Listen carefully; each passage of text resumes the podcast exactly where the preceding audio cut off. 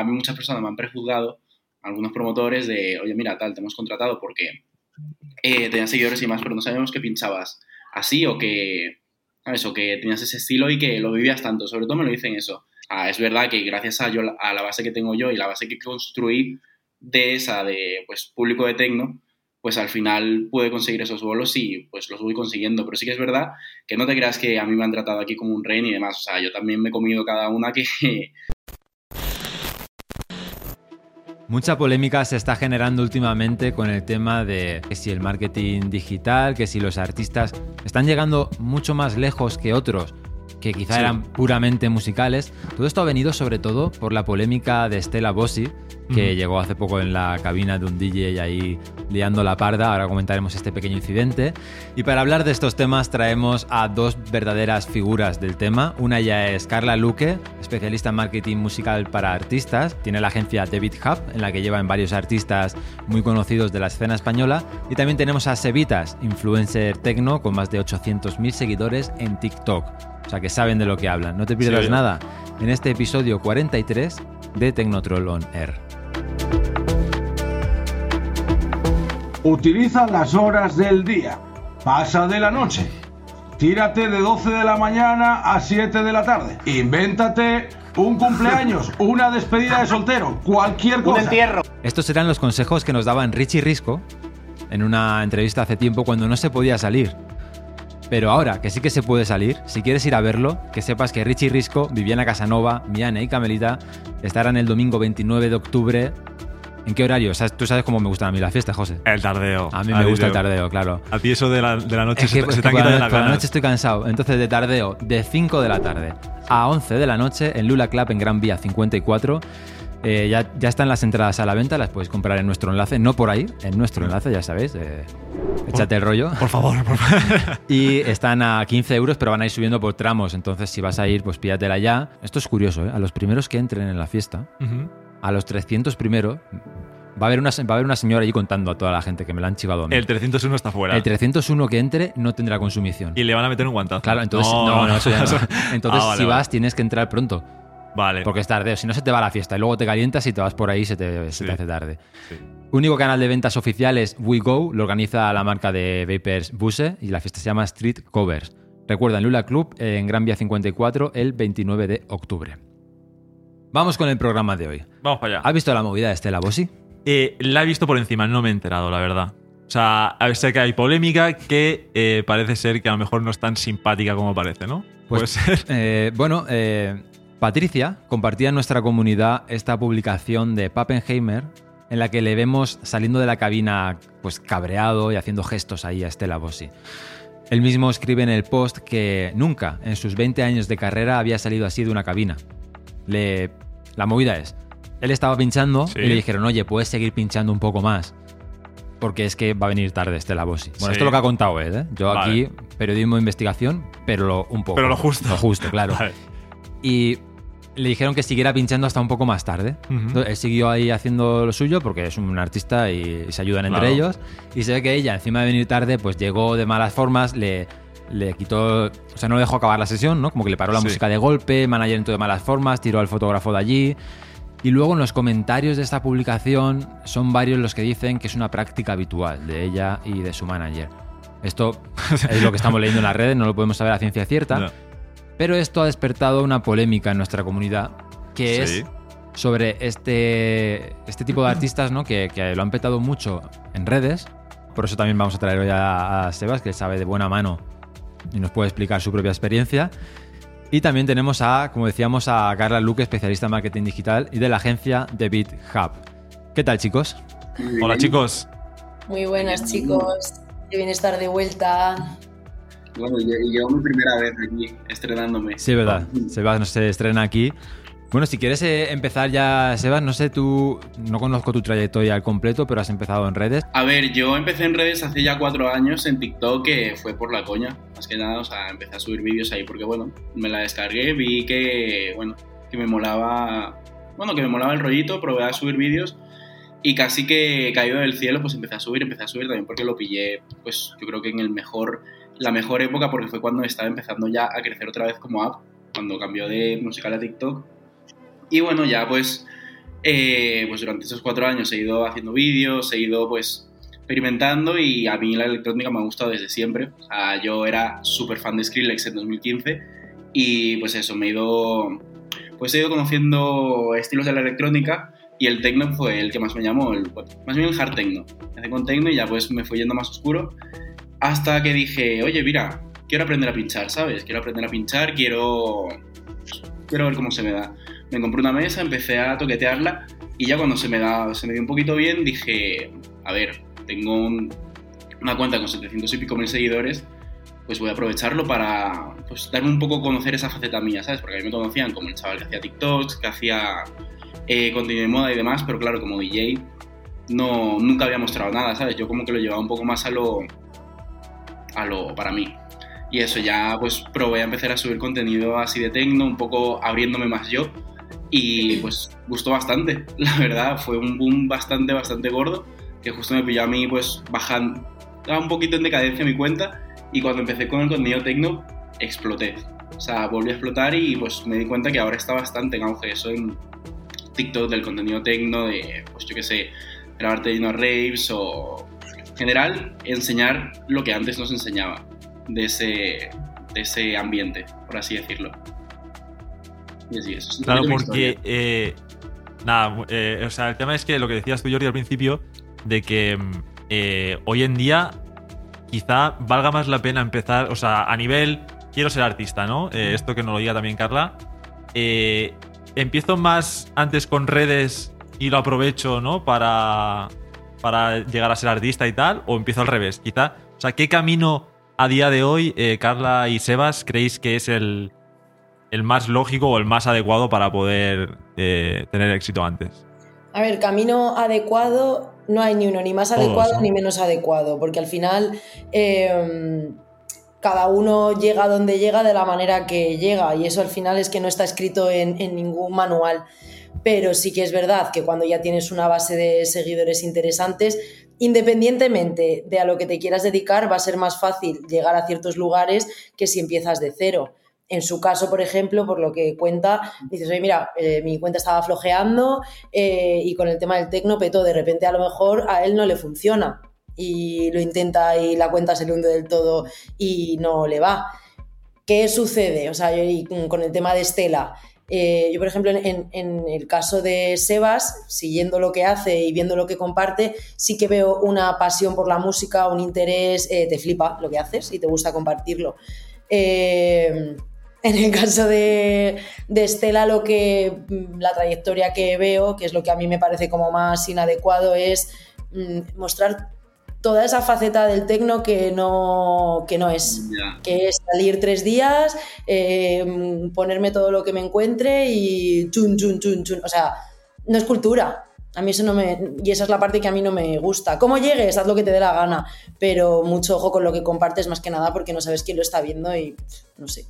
Ya, a ver, Estela siempre dice que es todo parodia y demás, pero claro, yo siempre lo veo, es como que me impacta mucho, ¿sabes? Como que, a ver, ¿de verdad te gusta el tecno o es que te gusta ponerte hasta las cejas, como dices tú. Sí que es verdad que pues ella es de Berlín, ella es residente de KitKat, KitKat tiene una imagen pues que engloba todo eso, ¿sabes? Ella es como la imagen de KitKat y supongo que pues por tema de, de contrato, trato que tenga con ellos, pues un poco tendrá que, que, ser así también porque es una imagen que, quieras o no, es polémica y la polémica funciona. O sea, la polémica da mucha visibilidad y eso lo, ves en, sus redes. ¿Cuántos tiene este Labos? ¿Un millón y pico? ¿Un millón y, y algo? Sí, 1,1 millones en Instagram. han salido vídeos que tienen ya a lo mejor con 5 millones de views. 51 millones de views. Por eso, que tiene casi nada. de vino por Por cerrar el tema de este Labos y así pasamos a otra parte del debate. Eh, ¿Qué opinión nos merece justamente este acto? ¿Creéis, como dice Sebas, que es solo una cuestión de decir, oye, esto es puro, puro marketing, ¿no? Porque sabe que funciona la polémica, hago estas cosas, así se habla más de mí, o creéis que simplemente no entiende la filosofía de la música electrónica? Yo, me refería más bien a, bueno, yo me refería más bien a la parte de Instagram suyo y demás, pero lo que vi de la polémica, o sea, obviamente está mal, está mal tratar, ya da igual que sea Pappenheimer o que sea el DJ residente que, ¿sabes? Tienes que tener un poco de respeto al otro artista que está haciendo lo mismo que haces tú, ¿sabes? Y que tú al final has estado ahí en algún momento y yo, o sea, Estela Bussi, si fuese Pappenheimer, obviamente, reaccionaría igual o peor a eso. Sí que es verdad que al final es lo que te digo, el estilo de vida pues que llevará este la voz y demás, mucho estrés, mucho agobio, que si retraso de vuelos y demás, que te le puede pillar, le puede haber pillado un día malo, ¿sabes?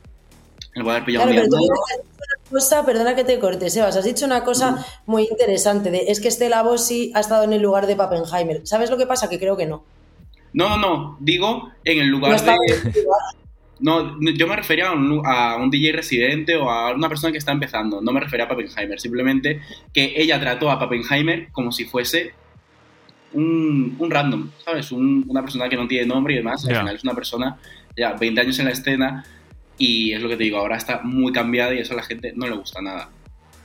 Yo no le, no le doy la razón a este Bossi y vamos, Pappenheimer me parece que reaccionó muy bien para cómo podría haberlo hecho. ya, ya, maleducada, Claro, sí. Muy bien. maleducada Entiendo total. lo que dice Carla, ¿no? De, de que a lo mejor ella no se ha visto en esa situación porque ha aparecido directamente como, como una headliner. Claro, esto es como cuando alguien va a un bar y trata mal al camarero. Ponte ahí.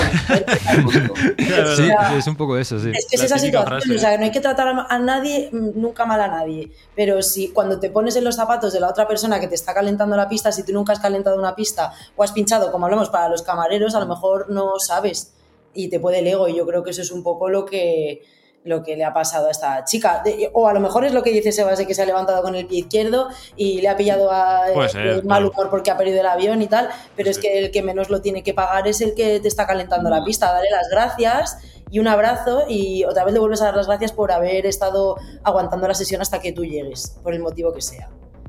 Mm, No, no me Sí. gusta. No, Don't sí, like. toda, toda la razón. Toda la razón. Sí que es verdad que vi que Estela Bussi se disculpó públicamente, que bueno, que al final pues mira, el, Sí, el acto está hecho. Acto está hecho, pero bueno, que dio la cara en ese sentido y Pappenheimer también subió un comunicado de, vale, mira, ha hablado conmigo, se ha disculpado, parad ya con el, con el drama. Ya.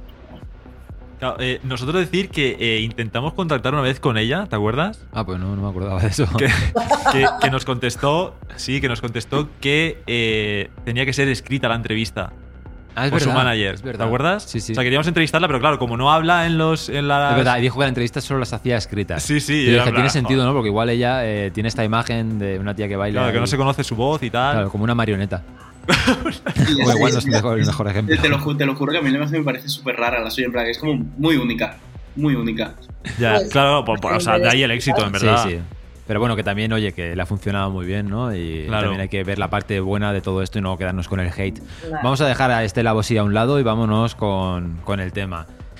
Eh, por arrancar de alguna forma, Sebas, a ti, tú que nos comentabas tu trayectoria en redes sociales, ¿qué tal está, está yendo en, en la industria? ¿Has conseguido muchos bolos gracias a esto? Mm, a ver, sí, y no. O sea, he conseguido bolos también porque me he movido yo y he pues, hecho mis sets. También he demostrado que no es solo una pancarta, ¿sabes? Como, porque a mí muchas personas me han prejuzgado, algunos promotores, de, oye, mira, tal, te hemos contratado porque eh, tenías seguidores y más, pero no sabíamos que pinchabas así o que Joder. eso, que tenías ese estilo y que lo vivías tanto. Sobre todo me lo dicen eso. Y sí que es verdad que he conseguido varios, sobre todo los más importantes, que fueron, pues, por así decirlo, mi debut y, bueno, y otros. Ah, es verdad que gracias a, yo, a la base que tengo yo y la base que construí de esa, de, pues, público de tecno, pues al final pude conseguir esos bolos y pues los voy consiguiendo. Pero sí que es verdad que no te creas que a mí me han tratado aquí como un rey ni demás. O sea, yo también me he comido cada una que, que ojito y tampoco te creas aquí que yo estoy cobrando una millonada, como puede cobrar un influencer eh, por hacerte un bolo. Es un influencer que se hace DJ, por ejemplo, de reggaetón, te puede cobrar miles de euros. Ah, miles Es de que euros. era lo que te iba a decir, te has, te has labrado el camino difícil, ¿eh? Claro, sabes, al final yo voy por un camino que voy por un camino en el que da igual, o sea, les da igual que tengas X seguidores, que saque X persona, que si el estilo no les, no les cuadra o si ves que si ven que solo por postureo no te van a contratar, ¿sabes? Y para demostrar que no es postureo, tienes que pinchar. Y para que te contraten para pinchar así de primera sin saber cómo, cómo eres, pues tienes que pues, hacer, un- hacer bolos gratis eh, o cobrar poquito. Eso, o sea, yo voy poco a poco. A la- mucha gente se piensa que a mí me están ofreciendo muchas cosas, que me estoy aquí montando en el dólar, pero no es así. O sea, yo no, no voy a decir que llevo un, un camino como llevaría una persona que no tiene seguidores, pero bueno, para la base que tengo, sí. Claro, porque eh, entrando ya un poquito más en redes sociales, eh, que, ¿cuál creéis que a día de hoy es la mejor forma de crecer en este mundillo? ¿Qué técnicas o, eh, tú, Carla, qué crees que les está funcionando mejor a los DJs? O Sebas, eso, que, según tu experiencia, que, ¿cómo veis el empezar en esto? ¿Te refieres empezando o cosas que están funcionando? Porque no eh, bueno, eh, ¿qué pueden hacer, no? Si alguien nos está escuchando y dice. Las dos cosas, Oye, quiero hacer crecer mi influencia en redes sociales para luego poder demostrar lo que valgo, ¿no? Pero porque también es importante el mensaje que lanza Sebas de decir, oye, sí, esto está muy bien la visibilidad en redes, pero yo tengo que ir y currármelo, ¿eh? aquí nadie me regala nada. Claro, esto es importante que se sepa porque hay gente que igual no se piensa que esto todo es jauja, pero claro, quizá alguno se está preguntando, bueno, ¿y cómo puedo aumentar yo mi visibilidad? Para tener esas oportunidades. Que inicial, o sea, lo, más importante es que no se te olvide que lo que quieres crecer es en la música, ¿vale? Porque maneras de crecer hay muchas y muy sencillas, que es agarrándome al tren de aquí, eh, agarrándome al audio de no sé qué de tal y haciendo lo que hace todo el mundo, pero que llegue un momento que tengas un circo ahí montado que lo que menos haya es música. Y pues pase lo de, eh, tengo un montón de seguidores, pero que la música que, que yo comparto ni se sabe, ni la entienden, ni nada.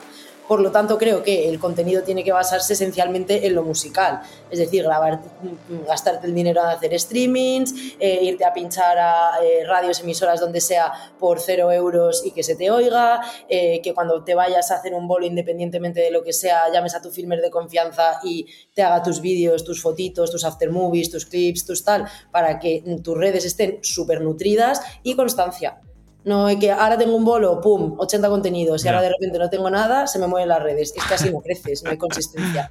¿Vale? Que, es algo que pasa mucho. O sea, en realidad, cuando estás empezando y pues como bien dice Sebas, oye, mira, pues es que yo no tengo eh, tres bolos cada fin de semana, que eso me genera un volumen de contenido y movimiento en la música brutal, eh, es complicado es complicado y si no calendarizas, si no haces las cosas eh, bien, la consistencia es imposible. Pero es que la consistencia es clave porque el algoritmo nos hace esclavos. Hostia, frase. de declaraciones. bueno, y con esto me gracias. Somos esclavos. Bueno, y Sebas, tú desde tu experiencia eh, en primera persona subiendo contenidos, a ti te ha ido bastante bien. No todo el mundo puede decir eso. A ver, sí, me ha ido bastante bien, pero porque al final lo que te digo, llevo cuatro años en redes y de tanto ver y de tanto nutrirme, pues he sabido un poco cómo hacerlo, eh, sobre todo partiendo desde la base mía de, vale, mira, yo sé, pues mira, sé hacer DJ, pero a lo mejor no sé producir la música todavía. ¿Qué, tengo que hacer ahora? Ya que tengo las redes y están en momento, pues mantener esa base para mientras yo aprendo a hacer música y demás, pues voy mostrando mis previews, mira, estoy probando esto, estoy probando tal, eh, ¿os gusta no? Y ahí cuando ya tenga yo mi conocimiento que tarda en adquirirse y saque mis temas, ya podré tener esa base que me asegura un poco que, pues mira, a la gente le va a molar a ver si le va a gustar porque le gusta lo que yo hago, le gusta mi estilo. Y ya, o sea, es lo que te digo, siempre depende de la base que te tú, porque si tú eres una persona que sabe producir música, pero no sabe llevar las redes, ahí cambia la cosa. Cambia la cosa. Que acabas de decir tiene un valor brutal. O sea, eso de decir, no, mira, es que yo todo lo que hago lo comparto con mi gente para saber hacia dónde voy y si eso gusta, es brutal, porque estás haciendo lo que te gusta y al mismo tiempo lo estás testeando. Y si lo testeas y gustas, cuando necesites que la gente te compre tickets, te los va a comprar. O cuando necesites descargar, que la gente descargue tu música para bit por lo que sea, lo va a hacer porque ya sabes que gusta. A ver, eso es brutal sobre todo lo que te enseñan en bachillerato de, en, en, economía de la empresa, fidelizar a la gente. Bachillerato. sí, bachillerato. Yo me acuerdo perfectamente, estaba estudiando para el EBAU y siempre se me queda lo de fidelizar. Fidelizar clientes que estén, bueno, a ver, en este caso sería pues, coño, que la gente eh, como que siente una cercanía hacia ti, ¿sabes? Que a lo mejor no siente con cualquier productor o con cualquier músico que solo se dedica, pues mira, enseño esta preview, la dejo por aquí o subo mis temas, hago mis bolos y ya está. ¿Sabes? Al final, eh, con TikTok sobre todo, que es la nueva aplicación, tienes esa baza, ¿sabes? Que te da esa cercanía a tus seguidores y hace que pues sean tus seguidores de verdad y se queden contigo durante mucho tiempo. Eh, claro, porque... Eh, y en cuanto a redes sociales, entonces, diciendo tú que TikTok ahora es la que está más reventándolo, sí que diferenciaríais el contenido, ¿no? Entonces. Eh, o directamente solo os dedicaríais a Instagram y TikTok y, por ejemplo, otras porque también hay nuevas. ¿Cómo era esta la que haces fotos al momento que estás. Que haces. Ah, ¿sabes? O sea, cosas de estas vale la pena esforzarse y decir, bueno, voy a meterme en tropecientas redes sociales. O... Virreal es, una herramienta que ni ellos monetizan ni dan posibilidades de monetización a la gente que tal por ahora. Yo paso de Virreal, o sea, de verdad, o sea, no es que pase de Virreal, pero si no da dinero, nada. yo lo tengo porque yo tengo de todo en el móvil, pero a la hora de por ejemplo, pues que me llegue un artista no tan activo como Sebas que lleva las redes en su ADN, sino que me diga, eh, Buah, no sé ni por dónde empezar, no sé ni dónde me ando, eh, no le voy a añadir un estrés añadido a que se ponga a hacer virtual. No, es, que suficiente hay con Instagram ya y TikTok. Hazme una sesión de la SoundCloud, que estén bien hechas las mezclas, que esté bien hecha la selección, que te grabes un vídeo y ya si tú quieres hacerte un virreal enseñando a tu perro me parece de locos. Pero vamos a centrar el tiro, porque es que si no, o sea, si tú al final te dedicas a engancharte a todas las redes sociales que vienen, llega un momento que tienes mm, tal volumen de trabajo que te dedicas solo a nutrir redes sociales o te dedicas a la música. Por lo tanto, es mejor afinar el tiro en tus dos redes sociales y en tus dos redes musicales, como puedan ser Spotify y SoundCloud, eh, y para adelante. Porque es que si no, o sea, eh, no se puede. O sea, que, que yo me enganche como profesional del marketing a todo lo que venga, pues bien, porque nunca sabes de dónde puedes arañar o dónde puedes meter a ese artista para que mm. tenga notoriedad, pero es que no a la gente que te viene a trabajar contigo no puedes añadirle 80 redes sociales porque se muere de la ansiedad, o sea, no puedes, o sea, no puede ser. Mira, yo si, yo si tuviese que recomendar una, porque sé que pues a la gente se le hace un poco, o sea, a la gente que no tiene experiencia con redes ya se le hace muy pesado contenido, yo diría que se centren en TikTok, porque ahora mismo es la app en la que más gente vas a llegar, que más puedes crecer y que más cercano eres con la gente, porque al final Instagram está bien como para tenerlo de tu mural, tu mural estético, de vale, mira, esto es como mi, mi imagen, ¿sabes? Pero TikTok es tu persona, tu persona como eres tal cual. Puedo puntualizar una cosa aquí, o sea, estoy de acuerdo contigo, pero eh, al mismo, o sea, y sí, o sea, es donde hay que estar como inversión a presente y futuro, pero creo que los promotores a día de hoy, a la hora, como son gente a lo mejor un poco más mayor o menos moderna en ese sentido o con un mindset diferente, sí que creo que todavía le dan muchísima más importancia a Instagram que a TikTok. A ver, sí. Sí, es que, a ver, esto al final es muy complicado, o sea, lo podríamos poder explicarlo ahora, pero es lo que te digo, o sea, Instagram es para, por eso mismo, como están los promotores ahí, como está, por así decirlo, todo el potencial, es muy importante llevarlo estético, llevarlo de manera impecable, decirlo. TikTok al final es lo que te digo, puedes hacer un contenido más chorra, por así decirlo, más cercano, más menos currado, en el sentido de edición, en el sentido de partirse la cabeza para dónde lo grabo, el sitio donde lo grabo y demás, ¿no? Porque mira, yo tengo mi escritorio, tengo la mesa, en TikTok me empecé a subir ellos así, mira, un poco de edición y ya gusta.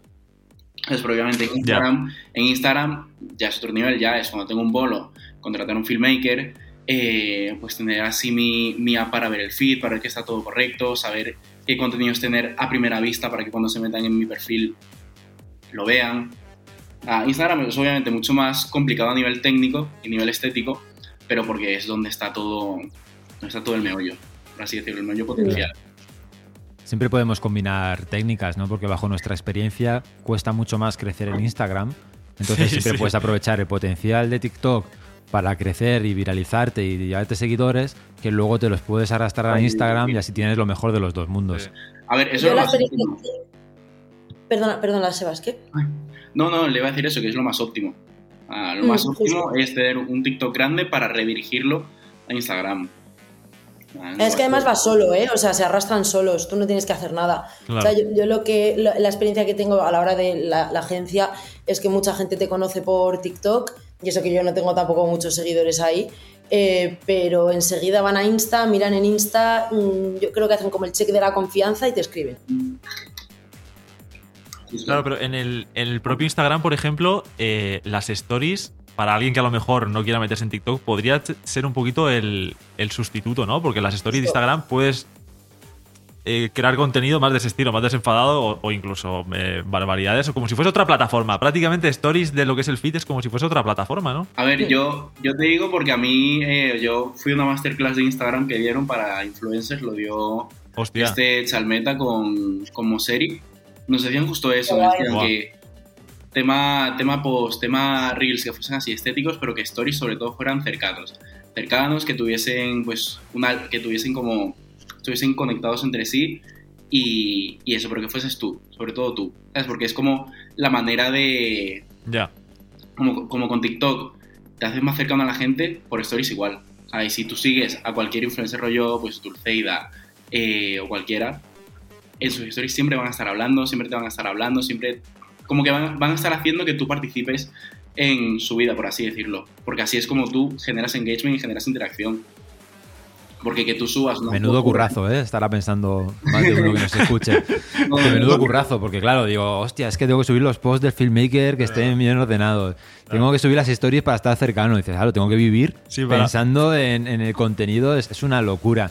Tú, Sebas, que hablando del contenido, decías que, que tomabas feedback de las cosas que estabas haciendo en TikTok.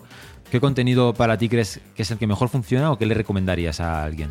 Pues mira, si tú eres un productor que sabe, sabe hacer música, y sabes hacer música y quieres ser artista y darte a conocer en TikTok, lo tienes fácil porque jugando un poco con, con los textos, con los encuadres, con el hype, puedes llegar a muchísima gente. A mí me sale un chico, a mí por ejemplo, un chico que produce muy bien, es lo que se hace, se graba él con el ratón, como dándole al play y va poniendo textos, poniendo textos, espérate al drop, espérate al drop y más. Me han salido vídeos de, yo qué sé, 100.000 visitas. Luego, ¿qué digo? 100.000 Espérate al drop. Con, dos, con, dos, millones de visitas. O, tal, que si tienes la base buena, si tienes la base buena, que es que sabes hacer música y es buena, no vas a necesitar nada más. Con que tengas un buen cuadre, buena iluminación, eh, sepas jugar con los textos para que la gente se quede viendo el vídeo. Se quede viendo hasta el final, ya tiras para arriba. Yo eso lo hago mucho cuando, cuando subo los vídeos de los top 3 eh, hard techno y demás. Claro. Pues juego mucho con lo de pues, poner las, las medallitas estas para que vayan saliendo los nombres poquito a poco, no los pongo todos juntos. Sí que verdad, y cuando, cuando está empezando el vídeo, no sé si, a lo mejor, no sé si lo habéis visto, sí. os me habéis que un poquito el TikTok, pero si veis que empieza con zoom y se va alejando poco a poco. Sí, sí, todo el rato movimientos, todo el rato. Alejando poco a poco, de repente para cambiar de canción hace un poquito de zoom, o sea, pero lo mínimo para que la gente note un cambio, ¿sabes? Para que no sea siempre el mismo frame, porque la gente ve el mismo frame y créeme que tarda un segundo y medio en irse. Tienes que darle como movimiento o, no sé, interacción. Estamos en la tendencia hoy en día que si no hay como en YouTube, ¿no? Que parece que si no hay mil gráficos, explosiones, zoom y corte, la gente no puede ver un vídeo. ¿Y tú, Carla, qué le recomendarías que te, fíjate, ¿sabes lo que te recomiendo? Yo me, he contratado un editor, yo paso ya. Yo te lo digo de verdad. O sea, eh, yo no, o sea, Muy bien, Carla. la vida, ¿sabes? O sea, es, es, que es así de claro. Yo tengo una persona que yo me genero los contenidos, los tips estos que doy en Instagram y le digo, toma, y haz lo que quieras con eso, porque, o sea, es, o sea, al final la edición, o sea, es lo, que dice Sebas, o sea, lo que dices es súper importante, pero como lo editas, eh, mogollón también y en, la edición puede radicar el, éxito de, una, de un clip o no. Por lo tanto, yo, como es un trabajazo y que te toma muchísimo, a mí me toma muchísimo más tiempo editar un vídeo que guionizarlo y, grabarlo. Por lo tanto, pues, pues ha llegado un momento que la decisión ha sido de, oye, pues voy a coger una persona que se que edita bien eh, para lo que yo hago y que me lo haga. Porque es que es, es, lo que decir, es que tiene que ser sobre estimulación continuada y tú estás viendo móvil y estás compitiendo con la tele y estás compitiendo con eh, el ordenador y, esto, y es como digo, o sea, esto es una, la competición por la atención que vivimos ahora es brutal. Por es una locura. Pues, José se está poniendo cachondo ahora escuchándote porque lleva mucho tiempo, lleva mucho tiempo intentando convencer. No, no, a ver. Estamos llegando a unos niveles de confianza un poco raros, ¿eh? No claro, sí. No, me está convenciendo para que empecemos a delegar la edición, porque bueno, aquí en Troll nos pegamos unas panzadas a editar, claro, todo el podcast entero, que son 40 minutos, todos los shorts. Y cuesta, pero claro, la edición es cara porque son muchas horas, ¿no? Por ejemplo, no sé si puedes hablar de precios de, por ejemplo, cuánto cuesta No me hablar de precios. Pues voy a dar yo una pista de, cómo está el mercado, ¿vale? Porque conozco bueno, según, según, lo que has investigado tú. Claro, claro. O sea, a lo mejor Carla tiene, ha encontrado a alguien. Eh... No, no, ya, por eso voy a decir yo lo que me cuesta a mí. Vale, ah, vale, o sea, que yo no, no, no lo delego, pero que nos llegan, nos llegan ofertas. Mójate un poco. ¿Cuáles son pues los de, de, de Teen Ocean? A ver, cuéntanos, Jordi, por favor. No, no, los de mi agencia no, los de la competencia. Eh, me están por ejemplo, a nosotros entre nosotros nos han llegado ofertas, no voy a decir de quién, y una media es un TikTok son 20 euros y un video podcast unos 100 euros. Claro, esto es muy, muy matizable porque ten en cuenta, ¿eh? claro, ten en cuenta que yo, por ejemplo, por editar un podcast a una otra persona en nuestra agencia nunca cobraría 100 euros, pero porque nos tiramos muchísimas horas editándolo. O sea, eso te iba a decir que me parece caro el, eh, me parece, eh, caro el TikTok y barato el podcast. Claro. un poquito caro el TikTok, sí, sí. No, en, relación, o sea, me refiero a lo que dura un TikTok. Claro, pero es que no es lo mismo editar un podcast eh, multicámara en el que tú solo estás cortando las, las cámaras y ya está. No, imagínate, es una edición así limpia. Que imagínate que, en título, tiempo y facturación, o sea. Claro, pero imagínate que de repente tienes que poner gráficos cada cinco minutos. Mm. De repente tienes que quieres una edición en la que hagas cortes, como decía Sebas, de zoom y tal. Luego quieres también que añadas vídeos de stock, quieres que añada música, o sea, todo esto al final son horas de, edición. Entonces, por eso digo yo que, claro, una edición te puede costar 100, te puede, los youtubers muchas veces que hablan de cifras saben que su editor se lleva dos o tres mil pavos al mes. Pero claro, un youtuber, un youtuber que está ganando muchísimo dinero. Claro, a ver, pero claro, al final YouTube es porque se monetiza mucho más que TikTok. TikTok, ok, pagas 20 euros porque te editan un vídeo, pero créeme que por ese TikTok no vas a ganar nada. no vas a ganar ni un duro. No, y menos ahora, porque antes sí que es verdad y cuando metieron el, fondo este para creadores, eso era, pero eso era un mm. derroche de dinero que se, que se pegaba a TikTok, o sea, yo de verdad, eh, yo que a lo mejor no subía muchos videos, o sea, tenía que, yo que sé, ponle 10 millones de visitas o 5 millones de visitas, a lo mejor me sacaba 700, 700 euros en un mes de eso, de TikTok que me lo pagaba. Ya luego añade las campañas, añade todo. O sea, que era, muy vasto, pero creo que ya se lo cumplieron, porque hay muchísimos creadores. y de verdad que yo he visto, o sea, de creadores, he visto el, este, el fondo, en el fondo, tú tienes como el total que has ganado. Y yo he visto cifras que me han dejado blanco, pero blanco. Sí, ¿no? Sí, pero eso ya no. O sea, eso ya TikTok, no olvídate que no, no te va a cobrar. Sí que es verdad que lo puedes usar como una inversión, ¿sabes? Para crecer y demás, pero que no vas a recuperar esos 20 euros ese TikTok. A lo mejor es más, eh, y en vuestro caso, que invirtáis para tener más tiempo para generar contenido mejor o, o más volumen que en el retorno económico.